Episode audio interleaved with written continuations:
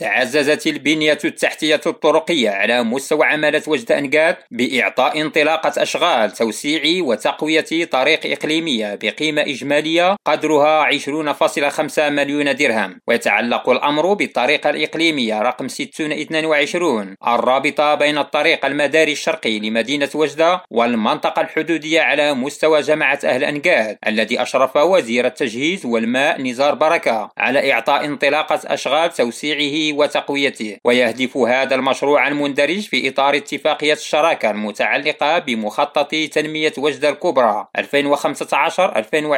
إلى تعزيز وتنويع القدرات الاقتصادية للمنطقة الحدودية وجلب الاستثمارات وتسويق المنتجات المحلية. كما يروم هذا المشروع المساهمة في التنمية المجالية للمناطق الحدودية وتعميم وتحسين ولوج ساكنة هذه المناطق للخدمات بالإضافة إلى تحسين المرور وكذا السلامة الطرقية. وبنفس المناسبة اطلع الوزير على مدى تقدم المشاريع المهيكلة المنجزة. وفي طور الإنجاز وكذا المبرمجة على صعيد جهة الشرق عموما. وتلك المتعلقة بعمالة وجد أنقاد على وجه الخصوص. هذه المشاريع التي تهم 283.9 كيلومتر تبلغ تكلفتها حوالي 760 مليون درهم بين 2021 و 2023 الحسين العوان ريم راديو وجدة.